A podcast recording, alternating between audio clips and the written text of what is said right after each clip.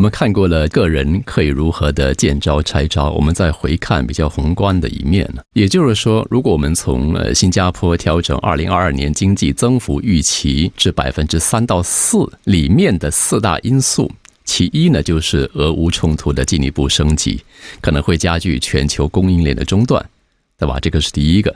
那么完了，可能会通过食品和能源价格上涨加剧通胀的这个压力。那么其次，第二呢？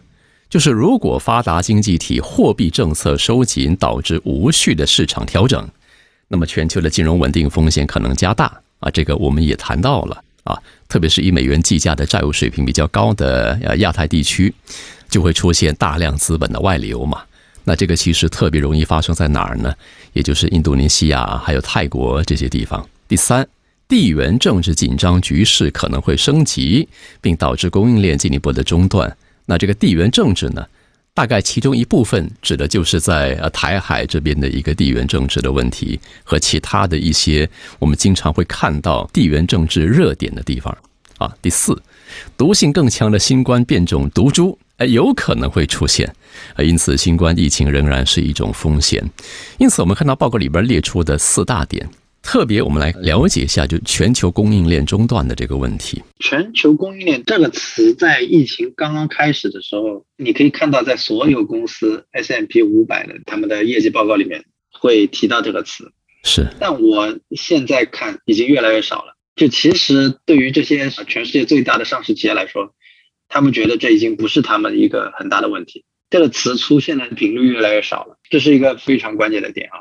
因为我们全世界最主要的看经济就是这五百家公司嘛，这五百家公司其实已经没有那么看重，就是好像供应链中断给他们企业带来的一个影响，因为他们已经做好了足够的缓冲，他们已经做好了足够的防备。然后那些所谓供应链中断的地方，它也是已经进行了调整，进行了一个后疫情时代，它怎么样在无序中寻找一些有序，做一些准备工作，就是他们已经准备好了。就并不像那个刚刚开始很慌乱啊，停工一停就是半个月，一停就是半年这样，它已经不存在这种情况了，所以它已经可以更加好的调配人手、分配计划，然后面对再一次，比如说 lockdown 之后，他该做些什么事情，其实他们都已经规划好了，所以供应链中断这个东西，我觉得并不是什么太大的问题，在在现阶段看来。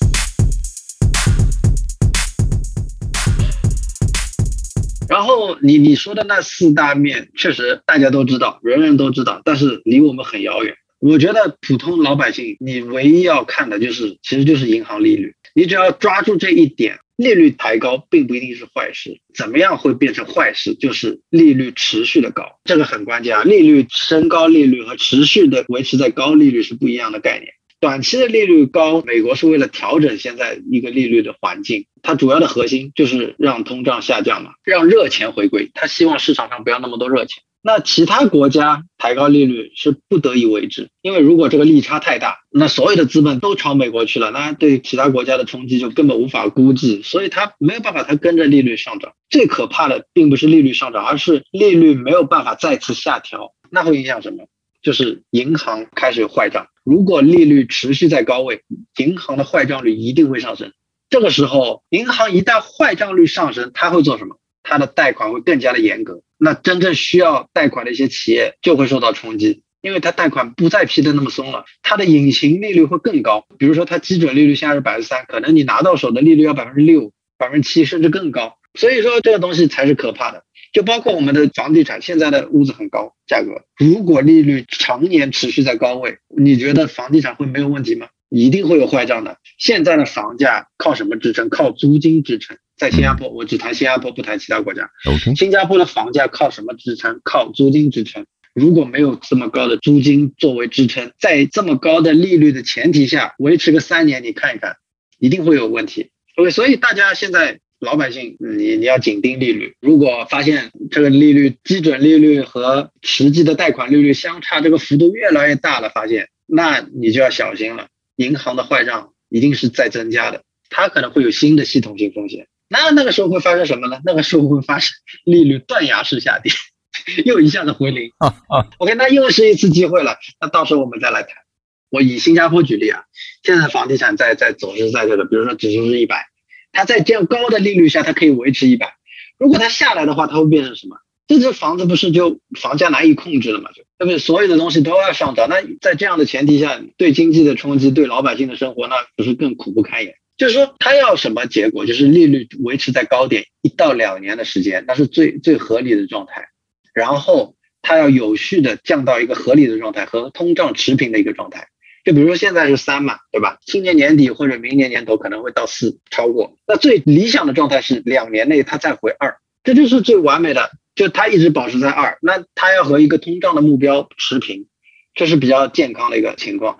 如果说它一直持续在四，它下不来，通胀一直是高六七八，那它就下不来。它一下来，通胀就八九十，甚至更高。但是由于它利息高，它通胀下不来，那银行坏账又增加了。这个时候就会存在一个矛盾嘛，然后因为银行的实际利率远大于这个利率了，已经，银行坏账一旦增加，你到手的这个利率绝对是大于四的，那你大于四的这个利率不是又再增加了一个坏账的概率，所以它就是一个恶性循环。所以对于这个房价跟楼市的问题，就有赖于监管单位的一个降温或者是监控，是这样子理解吗？啊，有。对，新加坡的政府还是看得比较牢的。那他可能过去两年他没有什么管，因为确实可能因为美元的这些政策啊什么，如果他不让房价在那边维持一下 GDP 的话，可能会经济会比较难看。我们知道金融它是需要钱在流动的，因为毕竟房地产是我们个人能够买的单价里面最高的一个物品了，所以它帮助经济流动这一方面是非常棒的。所以说，可能监管最近也是可能就没有放太多的力，可能还需要再等一段时间看一看。